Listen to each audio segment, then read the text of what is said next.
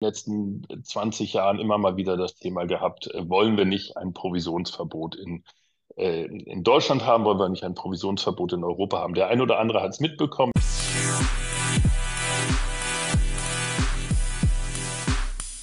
Willkommen zu einer neuen Folge des Podcasts Nie 0815 Vertrieb neu denken, dem Podcast aus dem Vertrieb für den Vertrieb. Wir möchten euch in jeder Folge neuen Input und neue Ideen geben für euer Business, damit auch ihr nie 0815 seid. Mein Name ist Stefan Gierschke, ich bin Geschäftsführer der Königswege GmbH und ich habe heute einen Gast bei mir, den Rechtsanwalt Martin Klein. Martin, schön, dass du da bist. Hallo, endlich mal wieder Podcast. Ja, cool. Du darfst auch gerne nochmal kommen oder, oder mehrfach, mehr, mehrfach kommen. ähm, ich, darf, ich, darf, euch Martin vielleicht ganz kurz vorstellen. Martin ist Rechtsanwalt äh, aus Hamburg, ähm, aktuell in Rostock unterwegs, ähm, ist Vorstand bzw. Geschäftsführer des Verbandes unabhängiger Finanzdienstleistungsunternehmen in Europa, Votum E.V. Ist das so korrekt? Das ist die ganz lange Version. Inzwischen sind wir, glaube ich, mehr als Votumverband äh, ja. Äh, bekannt. Äh, äh, aber äh, die lange Version stimmt. So, also 1995. ich musste auch nachschauen. Ich kenne, ich kenne Votum. Wir als Königswege sind, sind, sind da ja auch Mitglied. Daher kennen wir uns, uns auch. Ähm, von daher ja. muss ich auch erstmal schauen, wie, was, was bedeutet das und wie, wie ist es. Dann, daneben machst du, hast du einige andere Auf, äh, Aufgaben, Aufsichtsratmitgliedschaften, ähm, Vorstand einer Stiftung, was ich auch persönlich sehr, sehr, sehr, sehr spannend finde. Also du bist da sehr umtriebig. Du bist als Rechtsanwalt auch noch tätig, richtig? Im vollen Umfang noch tätig, also soweit mir Votum natürlich die Zeit dafür lässt, aber ähm, meine Anwaltstätigkeit äh, dient komplett der Branche. Deswegen macht es so viel Spaß, auch das so äh, zu verzahnen. Ich habe einen Schwerpunkt in meiner Anwaltstätigkeit im äh, Vertreten von ähm, äh, Versicherungsmaklern, Versicherungsvermittlern, aber auch Anlagevermittlern in Haftungsprozessen.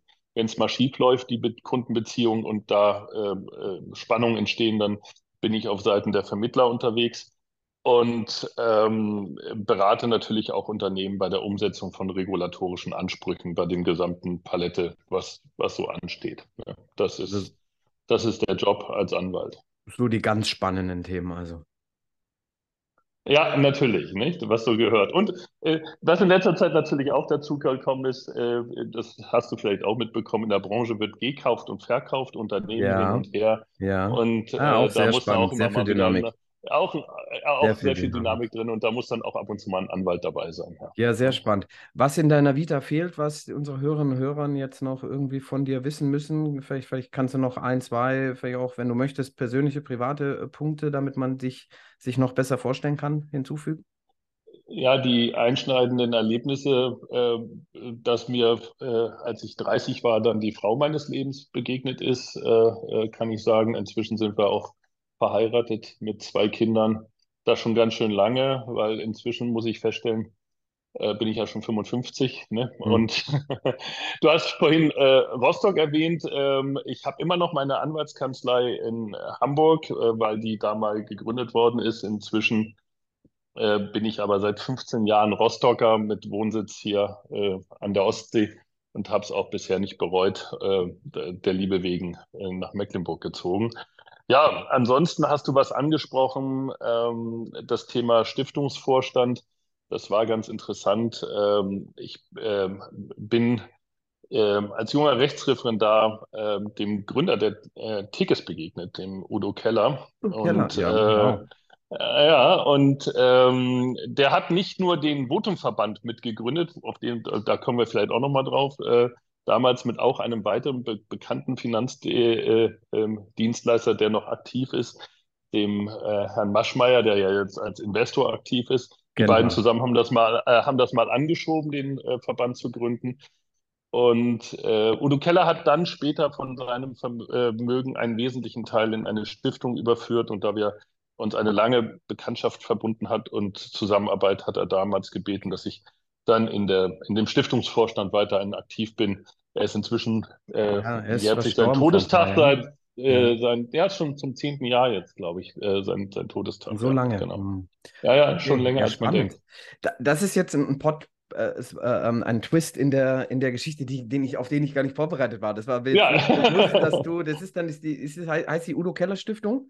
Ja, Udo Keller Stiftung Forum Humanum, die gibt es tatsächlich. Und, die mir äh, natürlich sehr gut bekannt ist, ähm, da ich ja auch ein bisschen im, im Swiss Life Konzern mal unterwegs war. Ähm, ähm, ich habe leider Udo Keller selber persönlich nie kennengelernt. Habe viele, viele interessante und coole Geschichten über ihn gehört. Alleine das wäre schon fast wieder eine Podcast-Folge wert. Ja. Aber lass, lass, lass uns gerne mal weiter springen, denn wir möchten uns heute über das Thema, das viele bewegt im Markt, nämlich Provisionsverbot unterhalten. Ja. So, äh, da holen wir vielleicht jetzt nochmal zwei Minuten aus, um allen Hörerinnen und Hörern nochmal machen und zu verstehen zu geben, wer oder was ist eigentlich der Votum-Verband? Was macht ihr? Und daraus, glaube ich, lässt sich gut ableiten, dass es ein sehr aktuelles Thema auch für euch ist im Verband oder für uns im Verband. Wir sind ja hier Mitglieder.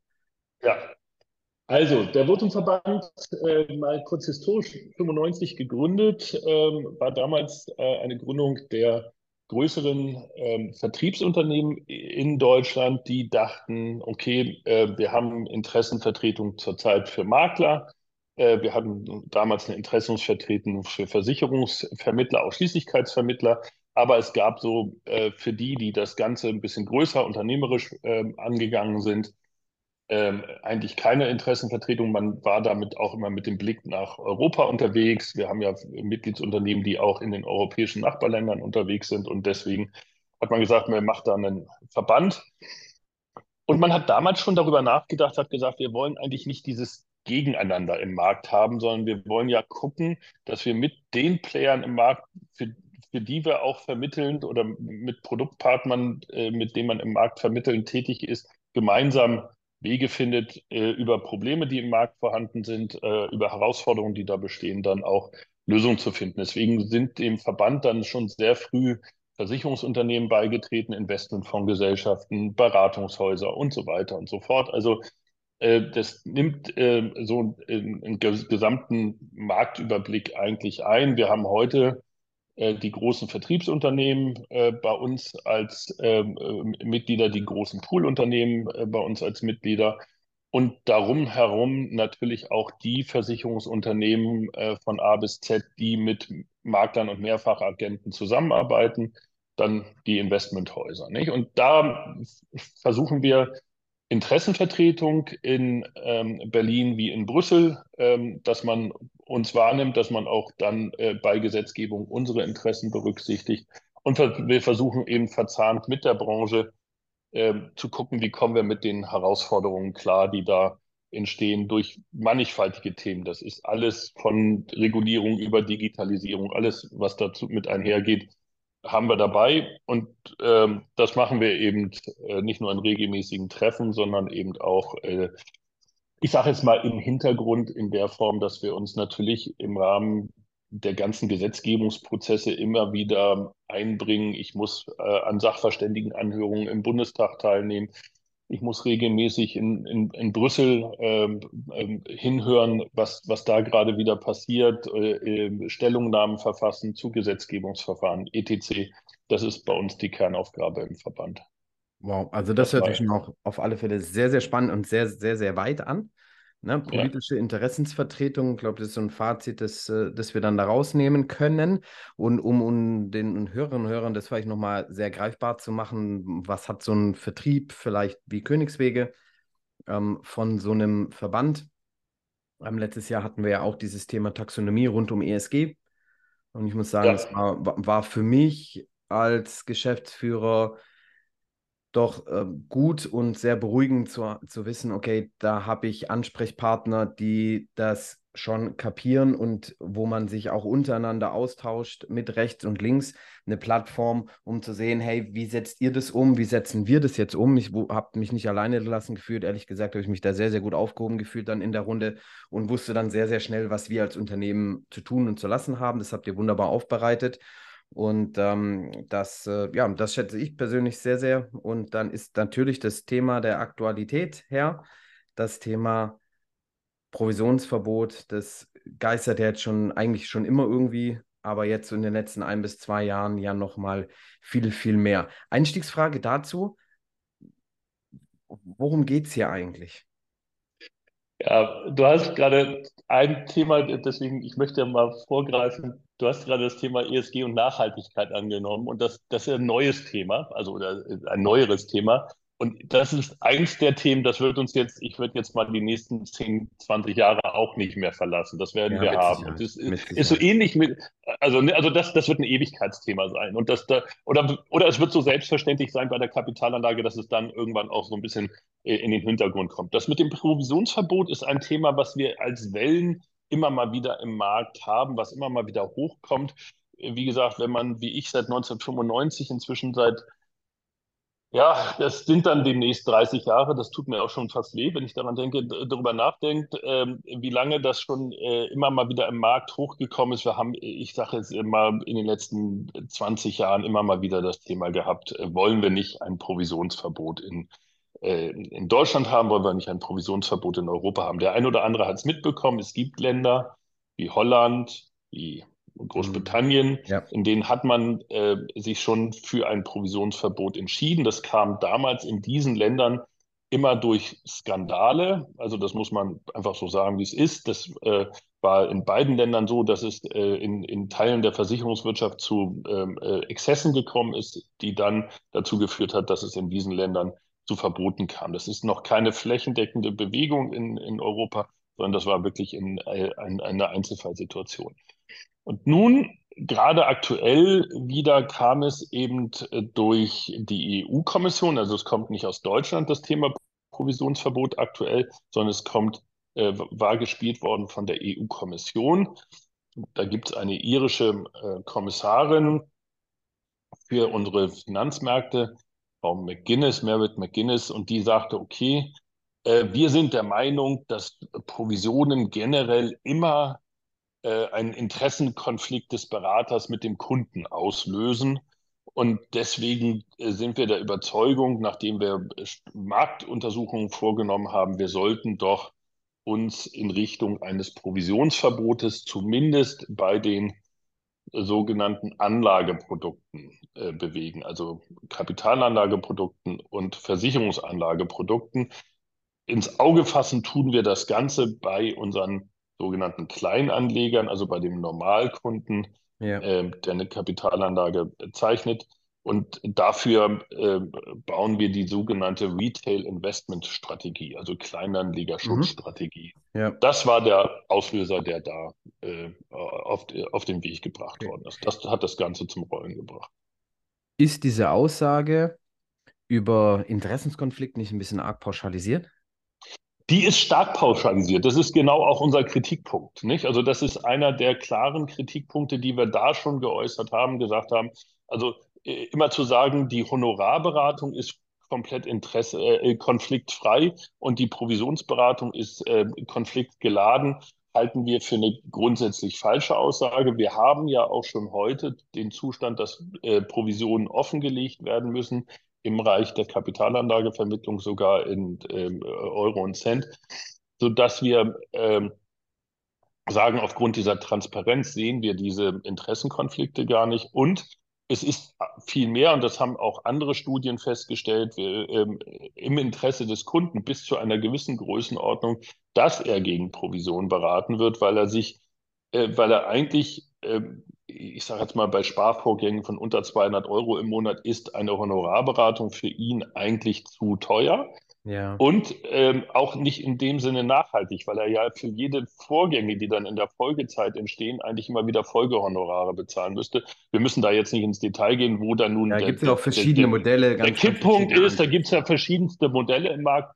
Aber ich denke, äh, einfach nur zu sagen, Provision ist ein Interessenkonflikt, äh, sehe ich gar nicht so, ähm, sondern äh, das ist etwas, ähm, was durchaus auch im Interesse des Kunden ist. Er kann sich auch mehrere Meinungen einholen äh, und, und vielleicht mal nach rechts und links gucken, bevor er dann seinen Weg beschreitet, ohne dass das regelmäßig eben, äh, für ihn was kostet. Also ich denke mal, das ähm, ähm, ist zu sehr und zu einseitig betrachtet, die Situation. Das ist aber eine Diskussion, die müssen wir mit der Politik immer wieder führen, leider. Ähm, und ähm, da gibt es äh, einige, die sind so festgelegt, die, die kommen von dieser Position nicht runter und einige, die haben da eine sehr offene äh, Haltung mhm. zu.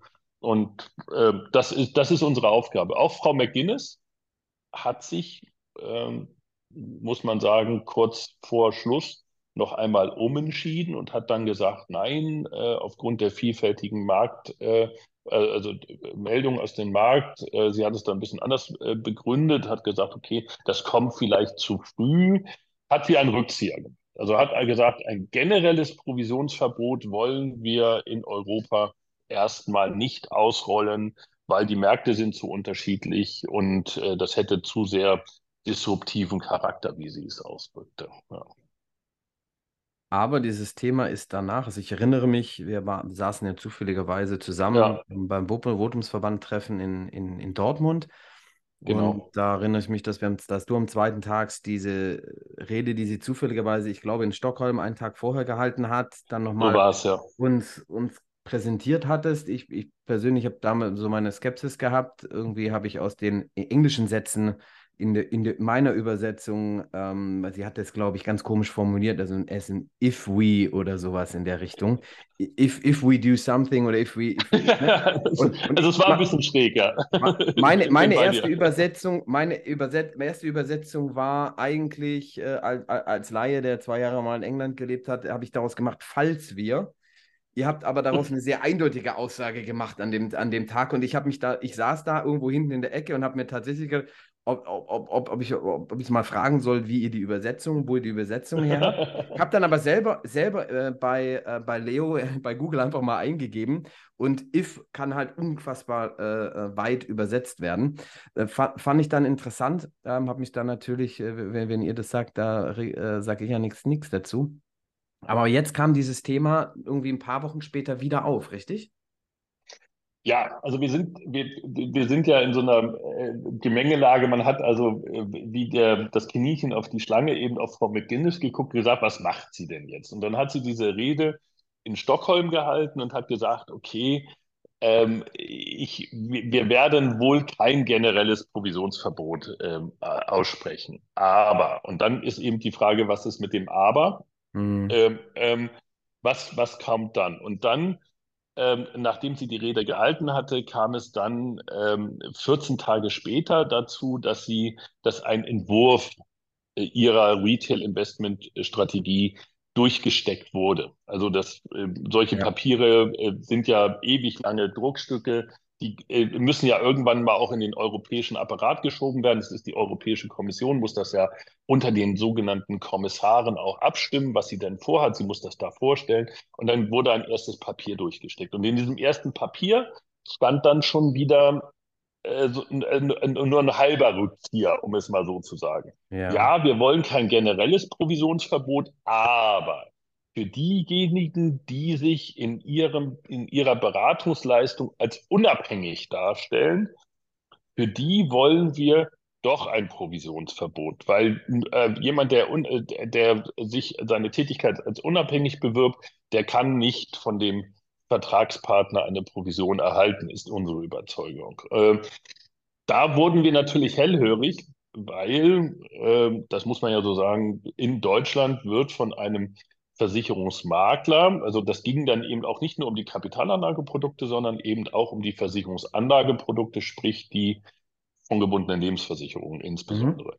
Und in Deutschland wird ja gerade von einem Versicherungsmakler eine unabhängige Auswahl erwartet. Und dann war damit schon unsere Sorge verbunden, wenn sie das jetzt äh, so in ihren Entwurf reinschreibt, dass also der deutsche Versicherungsmakler durch ein solches äh, Verbotsgesetz äh, dann wieder maximal betroffen wäre. Und das wäre ja äh, wirklich das äh, Schlechteste, was man dann erreichen kann, wenn man sagt, okay, wir haben drei Vermittlertypen in Deutschland und einer von denen darf keine Provisionen entgegennehmen, während die Ausschließlichkeitsvermittler und die Mehrfachagenten weiter Provisionen entgegennehmen mhm. dürfen, darf der Makler es nicht. Können, wir, können wir, den Begriff vielleicht gerade noch mal ganz kurz klären, weil ich glaube, das ja. ist vielen nicht bewusst. Ähm, da hat es bei mir schon geklingelt, wenn du sagst unabhängig. Weil ich jetzt lang, genau. lang genug mit dabei sind. Früher habe ich, als ich im, als Mehrfachagent angefangen habe, ich auch mit dem Thema unabhängig, musste irgendwann zu ungebunden umswitchen. Ne? Ja, genau. Ähm, und, und, und, du meinst jetzt mit unabhängig tatsächlich diejenigen, die im Maklerstatus arbeiten und alle, die, die im Mehrfachagentenstatus arbeiten, werden dann die unter, sagen wir mal, ungebunden und nicht unabhängig und würden dann zu diesem erst, in diesem ersten Entwurf gar keine Rolle spielen. Die spielten schon in diesem ersten Entwurf keine Rolle und jetzt kommt, deswegen ähm, müssen wir auch so genau immer wieder in diese Papiere reingucken. Jetzt hat Frau McGuinness 14 Tage nachdem, circa 14 Tage nachdem dieser erste Entwurf durch die Medien geisterte, hat sie dann am 24. Mai den offiziellen Vorschlag der EU-Kommission. Der, das ist das Papier, um was wir uns aktuell kümmern müssen. Da siehst du mal, wie, wie aktuell wir aktuell äh, hier auch gerade sind. Ja. Eine Woche später, also ähm, vor einer Woche am 24. Mai, ist jetzt ihre, ihre ganz offizielles Papier veröffentlicht worden. Und in diesem hat sie wiederum gegenüber dem vorausgegangenen Entwurf eine Ergänzung einformulieren lassen. Hat gesagt, okay, ähm, wir meinen damit wirklich nur diejenigen, die sich ak die aktiv ihre Beratungsleistung als unabhängig bewerben. Wer das für sich in Anspruch nehmen möchte, dieses Wort unabhängig, der darf keine Provisionen entgegennehmen. Derjenige aber, der seiner Tätigkeit so nachgeht, dass er nicht an eines oder mehrere Versicherungsunternehmen gebunden ist und einer ungebundenen Tätigkeit nachgeht, darf weiterhin Provisionen entgegennehmen. Er darf nur nicht sagen, dass er unabhängig ist. Jetzt wird es ein bisschen kompliziert, aber das ist schon auch für den deutschen Versicherungsmakler tatsächlich ein entlastendes Signal, auch ein Versicherungsmakler ist, gerade der Versicherungsmakler ist ja nicht ein, ein Versicherungsunternehmen gebunden, sondern ähm, ja. äh, wird ja ausschließlich im, Aus, äh, im, Interesse des Kunden tätig, in Zusammenarbeit natürlich mit den Versicherungsunternehmen, mit denen er ja Kooperationen unterhält. Das gehört einfach dazu. Geht gar nicht anders. Aber er ist eben nicht vertraglich gebunden an ein Versicherungsunternehmen und er darf sich auch äh, als vertraglich nicht gebunden natürlich darstellen. Er soll eben nach der Vorstellung von Frau McGuinness das Wort unabhängig nicht benutzen. Ich glaube, damit kämen wir als Versicherungsmakler in Deutschland durchaus klar. Das äh, wäre eine Möglichkeit, mit der Sache umzugehen, um dann weiterhin Provisionen entgegenzunehmen. Wir hätten es gerne ähm, noch ein bisschen breiter abgeräumt, hätten gesagt, egal ähm, wie ich meine Tätigkeit ausübe, ich darf immer äh, zwischen Provision und Honorar wechseln, je nachdem, welches Angebot ich meinem Kunden unterbreiten möchte und wie er das auch von mir haben möchte. Ob wir diese Freiheit durchgesetzt bekommen, müssen wir sehen. Ähm, ähm bleibt ein Dialog, sage ich jetzt mal so. Ja. Man tut mir leid, wenn ich diese sehr provokative Frage jetzt stelle, aber ist das nicht ja. einfach nur Quatsch? Also ich bin heute Makler und schreibe auf meiner Homepage, ich bin unabhängig. Morgen kommt das Gesetz und ich schreibe, ich streiche den Satz oder den Begriff unabhängig durch und schreibe da ungebunden hin und darf einfach munter weitermachen? So ketzerisch könnte man die Frage stellen. So, so habe ich es doch richtig ja. verstanden. Ja, so hast du es so hast richtig da verstanden. Ich, da, da komme ich zu einer anderen Frage, die mich immer beschäftigt, der, der sich immer gerne mit Politik auseinandergesetzt hat. Aber wie viel Praxisahnung haben viele dieser Politiker, die da Entscheidungen treffen. Und jetzt hast du ja auch im, in deinem Intro erzählt, du gibst viele Statements ab, wirst geladen zu irgendwelchen Ausschüssen ähm, ähm, etc. Aber wie viel Praxis steckt in den Diskussionen solcher, solcher Runden wirklich drin? Ja, das ist, die, das ist das große Problem, was wir aktuell sehen, was wir im Moment wirklich auch äh, gerade auf der europäischen Ebene sehen. Also wir sehen, dass Regulierung auf der europäischen Ebene verstärkt von Menschen vorgedacht wird, die in der Branche jeweils nie gearbeitet haben. Das muss man einfach mal, das, das ist einfach so, nicht? Das sind junge, gut ausgebildete Akademiker, äh, auch äh, insbesondere Akademikerinnen, ähm, die ähm, viele sogar aus, ähm, aus den osteuropäischen Ländern äh, in die EU gehen, da arbeiten gehen, gute Jobs finden ähm, und in der EU-Kommission eben als Referenten angestellt sind und an Gesetzestexten arbeiten. Mhm. Und diese haben in der jeweiligen Branche, in der sie da arbeiten, äh, zumeist gar keine Berufserfahrung, sondern gehen ein solches Thema immer von, vom, wie nennt man das so hübsch, grünen Tisch an, also so nach dem Motto, wie sie sich idealerweise eine beim Kunden durchzuführende Beratung vorstellen äh, würden in irgendeiner Form. Dann werden Fragen gestellt, auch an die betroffenen ähm, Berufsgruppen. Immer wieder kommt, aber die, schon die Fragestellung ist teilweise so, dass du denkst, ähm, ihr, ihr, seid da in der falschen Richtung unterwegs. Ich muss ja diese Frage jetzt, weil ihr sie mir gestellt habt, so beantworten. Schriftlich werden das ja meistens auch gemacht. Aber wir möchten euch dazu eigentlich noch was sagen. Also die EU macht solche Gesetze tatsächlich nicht ganz ad hoc, sondern sie bestellt, äh, sie, sie fragt immer die sogenannten Stakeholder an, also mhm. alle Verbände dürfen was sagen. Mhm. Dann sagen natürlich aber auch alle betroffenen Verbraucherzentralen, äh, politischen mhm. Parteien und sonst was auch ihre Meinung dazu. Und dann wird aus diesem Konglomerat wieder versucht, einen Kompromiss zu machen.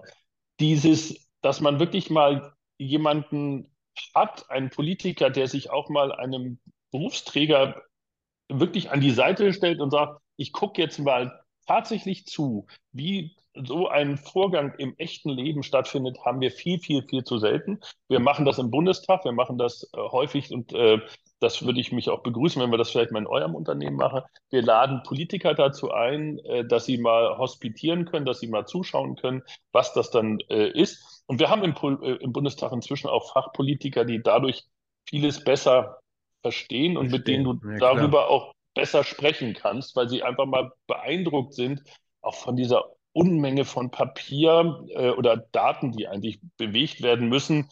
Heute machen wir vieles ja digital, aber was du dem Kunden alles an, an Unterlagen aushändigen musst, bis du überhaupt mal zu einem ähm, Vertragsschuss kommt, das erschrickt einige Politiker dann doch äh, und wie lange das auch dauert.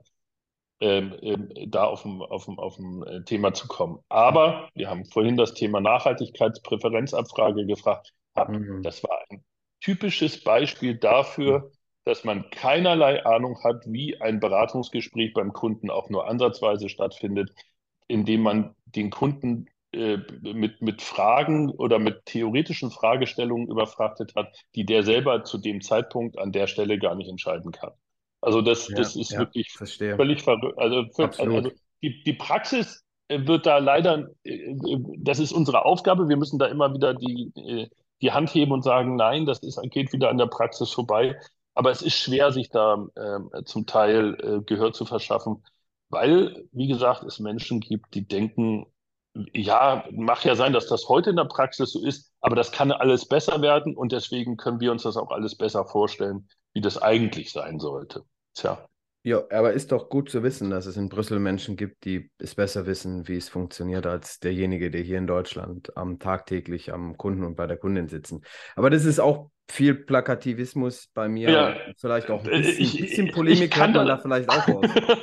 ich, kann das, ich kann das durchaus verstehen, weil jetzt geht es schon wieder darum, in dem neuen Gesetz, diese Retail-Investment-Strategie hat ja nicht nur ein Provisionsverbot zur Folge, sondern da sind auch so ja. Dinge drin oder, oder ein Ansatz äh, gedacht, sondern da sind auch so Dinge drin wie, ja, die Daten, die ein Vermittler beim Kunden aufnimmt, ein Berater beim Kunden aufnimmt, die soll der Kunde zukünftig freigeben können, sodass sie in die Cloud gestellt werden können im Internet und frei zugänglich sind für andere Berater, die diesen Kunden dann ja auch tolle Dienstleistungen anbieten können. Da raucht es sich mir die Haare. Also da, da denke ich immer, mal machen. meint ihr das wirklich ernst? Also das äh, ist, ist das wirklich die Zukunft in irgendeiner Art und Weise und, und führt das zu besseren Ergebnissen beim Kunden? Nein, also es ist äh, ja, also ich halte das äh, teilweise wirklich für schwierig und ähm, also wir bieten uns ja. da auf alle Fälle gerne an. Das hast du ja ganz kurz angeregt, falls auch mal du mal jemanden äh, irgendwo jemanden vorbeischicken möchtest. Ich unterhalte mich da sehr, sehr gerne. Ich finde es ein mega spannendes Thema. Ähm, ab und zu denke ich mir, ich sollte doch nochmal in die Politik gehen, um, um da ein bisschen Expertise mit reinzubringen. Tja. Ähm, werde ich wahrscheinlich nicht machen. Dafür liebe ich meinen Job jetzt hier viel zu sehr, als dass ich das aufgeben würde. Aber irgendwas, irgendwas muss ich verändern. Lass uns nochmal ganz kurz über diesen Begriff vorbei an der Praxis ja. sprechen. Lass uns sagen, dieser Gesetzesentwurf jetzt zu diesem Thema Provision geht durch. Ich, ich bin Makler und ich will Makler bleiben, weil ich kann nicht anders als mich unabhängig schimpfen. Was wird denn dann von mir tatsächlich verlangt? Dass ich dann keine Provisionen mehr annehme und nur reines Honorar nehme? Oder also das wäre so, wenn du wirklich jetzt sagst, ich möchte mit der Fahne der Unabhängigkeit durchs Feld ziehen ähm, und, und aktiv sein, dann ähm, mit, mit, diesem werbenden Begriff, dann äh, würde von dir erwartet werden, dass du ausschließlich gegen Honorar deiner, äh, deiner vermittelnden Tätigkeit, deiner beratenden Tätigkeit nachgehst. Okay. Dann dürfte das also für das Thema Provision vor, äh, vorbei sein. Ähm, die der jetzige Gesetzgebungsentwurf ist dann auch so detailliert ausgeprägt, dass da der deutsche Gesetzgeber kaum Möglichkeiten hätte, äh, noch in irgendeiner Form dran vorbeizugehen. Wir haben ja eine Situation immer bei, bei europäischer Gesetzgebung, dass äh, hier handelt es sich ja um Richtlinien, an denen Änderungen stattfinden. Wir haben für den europäischen Markt zwei maßgebliche Richtlinien. Das haben vielleicht die äh, äh, Vermittler da draußen auch schon mal gehört. Das ist die MIFID 2 für die äh, Kapitalanlagevermittlung mhm. und die sogenannte IDD, ähm, Insurance äh, Distribution Direktive für die Versicherungsvermittlung. Und an diesen beiden soll jetzt wieder geschraubt werden. Ähm, das ist ein längerer Prozess. Die Kommission macht einen Vorschlag, das Europäische Parlament muss zustimmen und dann muss noch der sogenannte Europäische Rat zustimmen. Das ist die, der Zusammenschluss der Länderregierung. Alle drei Parteien müssen solchen Richtlinienänderungen zustimmen, müssen sich da auf einen Kompromiss verständigen. Da erwarten wir frühestens ein solches Ergebnis dann im Frühjahr 2024. Bis dahin muss aber auch ein Ergebnis vorliegen, weil dann gibt es in der EU schon wieder Neuwahl. Mhm. Und dann braucht es zwölf bis 18 Monate, bis das dann in ein deutsches Gesetz überführt worden ist. Also es hat dann eine gewisse Vorbereitungszeit, aber diese Vorbereitungszeit müsste man sich dann in dieser Zeit müsste man sich überlegen, wie baue ich mein Geschäftsmodell auf? Mache ich das mit dem Thema Unabhängigkeit zu meinem Claim? Will ich das wirklich beibehalten? Dann muss ich mich äh, bei den Anlageprodukten von Provisionen verabschieden. Oder reicht es mir, wenn ich sage, ich bin ungebunden? Dann hätte ich aktuell die Möglichkeit zu sagen, ich nehme weiterhin Provision auch für meine Beratungs-, äh, also für meine Vermittlungsleistung im Bereich der Anlageprodukte. Folgefrage dazu. Wenn wir nochmal sehr weit in der Praxis bleiben. Ich nehme dann Honorar statt Provision und ähm, wir haben verstanden, dass ähm, der Interessenskonflikt da ist. Wir haben in, aus, du hast gesagt, in anderen Ländern wie gerade auch Großbritannien ist es zu Exzessen gekommen, ähm, zu Skandalen oder wie auch ja. immer, äh, zu hohe Provisionen, versteckte Sachen etc. Das sind alles Sachen, die wir uns ja bildlich ausmalen können. Wir haben da ja, wir brauchen gar nicht so viel Fantasie. Ähm, Intransparenz ist ja auch ein Teil dieser Branche leider. Wird auch über, darüber aber diskutiert, dass die guten alten Gutmenschen Honorarberater ja auch irgendwie reglementiert werden, dass es da Standardsätze gibt oder dass es da irgendwas gibt, um sie, um sie, um sie einzuengen. Ich frage ganz gezielt, denn ich sehe Honorarberater, die vor allem bei Finanzanlageprodukten ähm, oder auch Versicherungsprodukten, ähm, Rentenversicherungen, Vorgebundene, sich ähm, Prozente aus dem ähm, NAV rausnehmen, die ich für absolut nicht ähm, tragfähig halte in der Beratung und auch nicht im Interesse des Kunden ist. Ähm, darf jeder entscheiden, wie es ist, aber da müsste man ja dann eigentlich auch regulieren, oder? Das ist eigentlich das, was damit dann zwingend einhergehen müsste, äh, dass man in irgendeiner Form eine Gebührenordnung schafft oder dergleichen. Wir kennen diese Art von Gebührenordnung ja zum Beispiel bei den anderen beratenden ja, Rufen, äh, Ärzten, Rechtsanwälte und Steuerberater, ja. auch, auch, Ärzte haben diese. Nein, das ist aber nicht vorgesehen. Die, die, ist ausdrücklich nicht vorgesehen. Da gibt es keinerlei Vorgaben für. Das äh, wird einfach nur frei bestimmt nach dem Motto, der muss dann ein, sich ein Honorar von seinem Kunden zahlen lassen. Wie er das macht, in welcher Form er das macht, äh, das ist äh, ihm äh, anheimgestellt, sage ich jetzt mal so. Und das ist natürlich auch nur äh, eine Situation, die wir so nicht äh, gelten lassen können, weil äh, wir sehen auch durchaus Modelle im Markt, wo ich sage, Mann, oh Mann, also äh, da hat derjenige aber Pech gehabt, dass er zu dem Berater gekommen ist. Der hätte mal lieber klassisch gegen Provision sein Produkt. Aber bekommen, ist dann, ne? ist dann der Sinn dieses Gesetzes nicht dann aber auch verfehlt? Ich frage es mal wieder ganz sehr, sehr direkt. Ja, wenn es also, also, darum geht, den Kunden zu schützen, wenn es darum geht, den Kunden zu schützen, können wir gerne darüber reden, dass wir über Provisionen, Transparenz und Höhen und so gerne diskutieren können. Da bin ich, glaube ich, alle, alle in der Branche offen. Aber auf der anderen Seite diskutieren wir es nicht und auf der anderen Seite ist es okay und die werden dann als diejenigen dargestellt, die das Interesse des Kunden wirklich ins Zentrum ihrer Beratung stellen da fühle ich mich, sorry, aber ein bisschen verkackeiert, um nicht andere Begriffe nennen zu wollen hier öffentlich. Ja, ich, ich, kann das, ich kann das komplett nachvollziehen, weil man, also dieses äh, nach oben heben, äh, dieses nach dem Motto, Hauptsache, er nimmt dafür ein Honorar, dann wird schon alles gut sein, dass man da nicht auch mehr die Probleme erkennt, die man, die man da haben kann, weil äh, das fängt schon damit an, dass ich ein eigentlich kleines Pro äh, Problemchen zu einem Riesenthema aufblasen kann mhm. und sagen kann, dafür habe ich jetzt ganz viele Stunden gebraucht oder was auch immer. Also ja, deswegen, ne, also nicht, da gibt es ja auch äh, äh, Tür und Tor für ein, äh, ja. ja. Jeder darf halt machen, was er möchte. Ich meine, ja, so, genau, ist ne? so, so, so, ist die Regel jetzt. Und wie gesagt, wenn ich reglementiert werde auf der Provisionsseite, dann hätte ich halt auch einfach, dass da auch reglementiert ist, weil ich kann auch im, im, im Gegenzug kann ich ja sagen, ich brauche die Unabhängigkeit, ich brauche keine Provisionen. Königswege ist ja ein, einer der wenigen Vertriebe, die auch Provisionsvermittlung anbietet. Ähm, wir haben in den letzten äh, Jahren knapp über 20 Prozent äh, unserer Bewerbung. Honorarvermittlung wolltest du sagen. Du hast, genau. Äh, was was habe ich gesagt? Provisionsvermittlung, aber das ist ja, nicht so sorry, schlimm. Das ja, haben, glaube ich, alle. Der, der, der freudsche Versprecher in mir. Ne, Honor Honorarvermittlung. Da haben wir schon knapp über 20 Prozent über Honorarvermittlung gemacht. Das heißt, ich kann relativ einfach auch auf 100 Prozent steigern. Aber wenn ich nehmen kann, was ich will, dann ist es halt auch einfach nicht das, was, äh, äh was ich als ähm, gescheit nehme. Lass uns noch über eine Sache sprechen, die mich brennend interessiert, weil ich darauf noch keine Antwort habe. Du hast beim wir haben uns auch getroffen ähm, kurz vor dem Vorkongress in Mannheim. Einen Tag vorher saßen ja. wir äh, in der Runde bei, äh, in Mannheim bei der Interversicherung in irgendeinem Arbeitskreis, den ich namentlich jetzt auch nicht mehr zusammenkriege, irgendwas mit Investment. Ich fand ja, spannend. genau. Ich fand ich fand spannend und da war dieses Thema, egal was passiert, das ganze Thema hat keine Mehrheit im Parlament.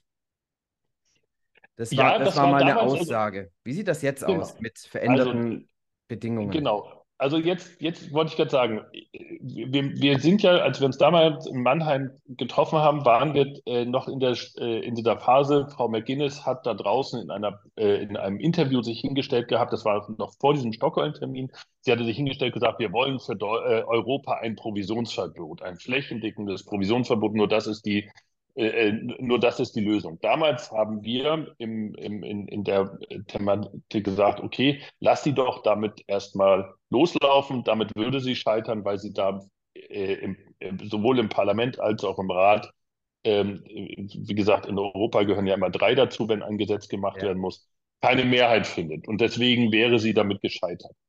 Das hat sie dann aber auch mitbekommen. Und das ist eben genau das äh, jetzt die, die Ausgangssituation. Sie hat diesen Widerstand in Europa gespürt und hat äh, nicht nur gespürt, sondern auch klar mitgeteilt bekommen von den Gremien. Und deswegen ist sie ja jetzt auf diesen äh, die Stufe runtergegangen und hat gesagt, nee, wir machen kein flächendeckendes Provisionsverbot, wir machen es für einige Teile im Markt. Wir haben jetzt eben gerade über dieses Thema Unabhängigkeit gesprochen. Ja. Äh, sie möchte es auch für einen anderen Teil im Markt haben, nämlich für das reine sogenannte Ausführungsgeschäft. Das ist das ganze Plattformgeschäft, äh, wo der Kunde selber Ordern äh, reingeben ja. kann. Da möchte sie auch ein Provisionsverbot mhm. erlassen. Ähm, und ich mache noch so ein paar andere Bestimmungen, äh, schreibt sie dann in ihr Gesetz. Und in drei Jahren möchte ich das Ganze wieder überprüfen, ob ich nicht in drei Jahren nach, nach Umsetzung, äh, also nachdem das Gesetz drei Jahre in Kraft war, ob ich nicht dann doch wieder eine Stufe hochschalten muss und sagen das ganze muss, jetzt Provisionsverbot. Kommt, jetzt kommt das ganze Provisionsverbot. Und jetzt will sie, damit ist jetzt, ist sie jetzt, äh, geht sie jetzt zukünftig wohl aufs Parlament los. Wir werden das sehen. Also die Ab der Abstimmungsprozess ist jetzt wie folgt. Bis zum 20. Juli müssen alle Stakeholder zu ihrem Vorschlag jetzt was sagen. Mhm. Also alle Verbände in, in ganz Europa, alle äh, sagen was dazu. Dann erarbeitet sie ein Papier mit diesen Eingaben zusammen, was das berücksichtigt und geht, geht dann nochmal auf die auf das Parlament zu und sagt, äh, äh, kriege ich hierfür eine Mehrheit? Und im Hintergrund laufen dann schon die Abstimmungen mit ähm, den nationalen Regierungen in der Hoffnung, dass sie da äh, eine Mehrheit bekommt. Und da müssen wir uns jetzt einbringen und sagen, okay, überzeugen wir die Parlamentarier davon, dass vieles von dem, was sie da reingeschrieben hat, nicht richtig ist und überzeugen wir auch unsere nationalen Regierungen davon, dass vieles davon, was da drin steht, nicht richtig ist, damit sie da äh, mit diesem Gesetz eben nicht zu dem Ergebnis kommen. Einiges von dem kann man durchaus abwinken, was da drin steht, aber vieles davon ist wirklich mm, schwierig, mm. muss man ganz ehrlich sagen. Und das ist eben jetzt auch wieder meine Aufgabe. Ich habe noch eine, äh, glücklicherweise nicht mehr in, in, erster Front. Ich bin auch noch, äh, war bis zum Mitte April Präsident unseres europäischen Dachverbandes. Jetzt bin ich Vizepräsident. Meine Kollegin aus Italien hat übernommen, aber da gehen wir jetzt in die Diskussion auch mit unseren ähm, äh, europäischen Partnern, also den Spaniern, den Franzosen, den Italienern, die großen Blöcke in Europa und machen darauf aufmerksam, wo das Gesetz nicht stimmt, damit dann auch da weil in den jeweiligen nationalen Regierungen dagegen gestimmt wird. Bei uns hatte zum Beispiel Herr Lindner sehr früh als Finanzminister gesagt, mit einem Provisionsverbot käme sie bei ihm nie durch. Das, da würde er nie ja. zustimmen in irgendeiner Form. Und ähnlich sah das in den anderen Ländern aus. Die Franzosen, die Italiener und die Spanier haben auch gesagt, mit uns kein Provisionsverbot. Und ähm, das war der Widerstand. Und jetzt muss man sehen, wie der Widerstand gegen das, was sie jetzt vorlegt, ähm, ob der noch besteht oder ob sie dem damit so ein bisschen den Wind aus den Segeln genommen hat. Ich glaube, da ist in vielen Ländern noch erheblicher Widerstand gegen das, was da jetzt okay. äh, auf, Das wäre jetzt meine Frage gewesen, wie du das, wie du denn das einschätzt. Wie hoch, Schwierig ist da, wie hoch ist da die, wie, wie, wie groß ist da die Lobby? Nicht nur von, sag ich mal, auch deutlich, deutlich größeren Vertrieben? Ja, also komm, äh, da, da sind wir ein, äh, ich will nicht sagen ein kleines Licht, aber da gibt es die Bankenverbände, den Invest, die, die Investmentfondsverbände, den, die Versicherungsverbände, die haben ja nicht nur national, sondern auch in Europa ihre Organisation und die sind natürlich auch äh, auf, äh, auf den Hinterbeinen gewesen und sind aktiv geworden und haben diese Gespräche geführt. Äh, große Versicherungsgesellschaften haben alleine in, äh, in Europa eigene Lobbybüros, die nichts anderes machen, als äh, äh, sich zu unterhalten vor Ort mit den, mit den Politikern. Also deswegen, ja, das, also da steckt viel dahinter, ne, was man so viel, nicht sieht. Ja. Das, das, das, das, das, sieht man nicht immer alles. Ähm, und ähm, unser, allein unser Gesamtverband der Versicherungswirtschaft, muss man sagen, ist, der, ist vom, vom Kapitaleinsatz einer, äh, also ich glaube, der größte Verband, was äh, äh, Lobbying angeht, gefolgt von den Bankenverbänden. Also da ist auch ähm, äh, Argumentationskraft dahinter. Das geht nicht nur immer ums Geld, sondern das muss man sich natürlich auch erarbeiten können, die Position. Und, da wird auch vieles gemacht und äh, im Detail gesprochen. Wir müssen nur immer ein bisschen darauf aufpassen, dass ähm, das Gesamte gesehen wird, dass nicht nur die Produktanbieter ihre Position dabei sehen, sondern dass dabei auch der Vermittler immer mit äh, betrachtet wird. Und das ist eigentlich eine unserer Kernaufgaben bei, bei Votum auch, mit den anderen Verbänden im Dialog zu sein, dass sie unseren Blick auf die Dinge eben auch mitdenken und dann auch in die Argumentation mit einbringen.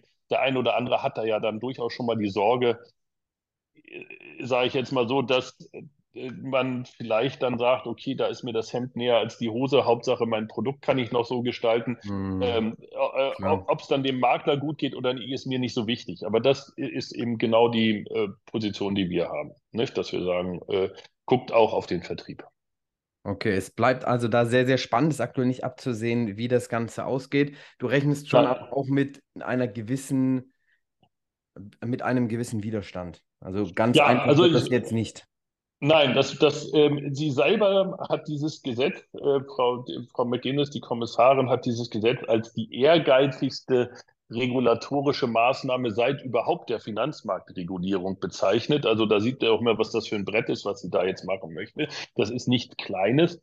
Und ähm, da weiß sie auch, dass sie da äh, durchaus Widerstand zu erwarten hat. Sie möchte da aber auch, denke ich, sehr intensiv für kämpfen. Danach sagt ihr nach, sie möchte durch dieses Gesetz auch ein bisschen Aufmerksamkeit für ihre Person bekommen. Äh, einige behaupten, die, äh, und das ist, glaube ich, nicht aus, äh, so, so ganz äh, weggegriffen, sie möchte eigentlich gerne irische Ministerpräsidentin werden und möchte dadurch, äh, mhm. Äh, ich sage jetzt mal, Strahlkraft haben, dass sie dann überhaupt nominiert wird für diesen Posten. Das sagt man ihr nach. Und deswegen wird es wow. eine sehr intensive Auseinandersetzung um dieses Gesetzgebungsverfahren geben. Darauf können wir uns vorbereiten. Wow, also ist, ist ja schön, dass es dann am Ende wieder um die Sache des Kunden geht. Ähm, nicht, um, nicht um die, Entschuldigung, aber ich, ich kann mir diese, diesen Sarkasmus ja, rund um die Politik danach einfach nicht, verkneifen, wenn es dann halt nicht, nicht darum geht, worum geht es denn eigentlich, sondern darum, ich habe eine Agenda und ich brauche jetzt noch, ich brauche Strahlkraft, was kann ich machen? Ich hau mal was richtig Krasses raus. Und ähm, da stehen ja schon auch viele Existenzen auf dem Spiel, ja. sag ich mal. Ja. Ne? Also gerade in Deutschland muss ich schon mal sagen, ich meine, hier als Fazit, wenn wir jetzt auch so langsam auf die Uhr schauen, kann ich rausnehmen, dass man auch mit dem aktuellen Gesetzesentwurf weder als Makler noch irgendwie äh, große Angst haben muss. Da gibt es ich sage mal, Schlupflöcher oder Möglichkeiten, sein, sein Business einfach aufzustellen. Du hast auch gesagt, man wird auf alle Fälle auch genügend Zeit haben, um zu schauen, wie man sich aufstellt. Das ist ja schon mal sehr, sehr gut. Wir als Königswege, um, um das als Fazit zu machen, ich, ich halte nicht viel von diesem Vorschlag. Ich habe es jetzt nicht im Detail gelesen. Wenn du sagst, da gibt es viele Dinge, die kann man durchwinken, gehe ich da wahrscheinlich, wenn ich mich, die, mich mit jedem Detail auseinandersetze, auch mit. Aber von, mit, mit diesem Thema Unabhängigkeit ähm, Nein. Verbundenheit, da bin ich weit weg von.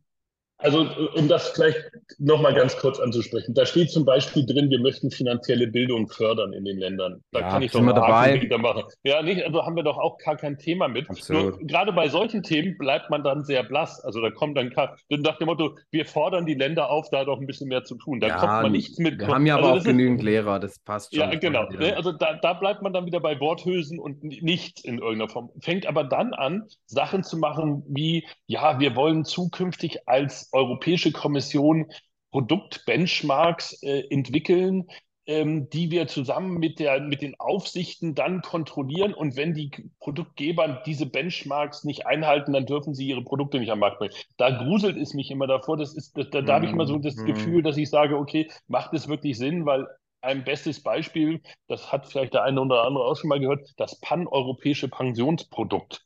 Da hat auch die Europäische Kommission gedacht, wir können durch Produktvorgaben glänzen und sagen, wir geben jetzt mal äh, die, die Vorgaben für Altersvorsorgeprodukte durch. Das, es gibt in ganz Europa ja. bisher nur ein zugelassenes in, in Tschechien, soweit ich weiß, äh, Produkt. Da hat nirgendwo funktioniert, keiner hat sowas je dann angeboten.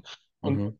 ob der Staat wirklich der bessere äh, Produktdesigner ist, halte ich weiterhin für eine sehr schwierige Geschichte ich lebe in äh, Rostock und erinnere mich an ostdeutsche Fahrzeuge, ähm, ja. die äh, vom Staat designt worden sind, sage ich ja. jetzt mal so. Kam das, gut an. Äh, kam, kam, ja, war, war, war ein Weltklasse-Produkt, sage ich jetzt mal so. Ich will ja, nee, also äh, ich finde, wir sollten uns an der Marktwirtschaft weiterhin orientieren ja. und das ist leider das, was äh, ich im Moment in der EU ab und zu vermisse.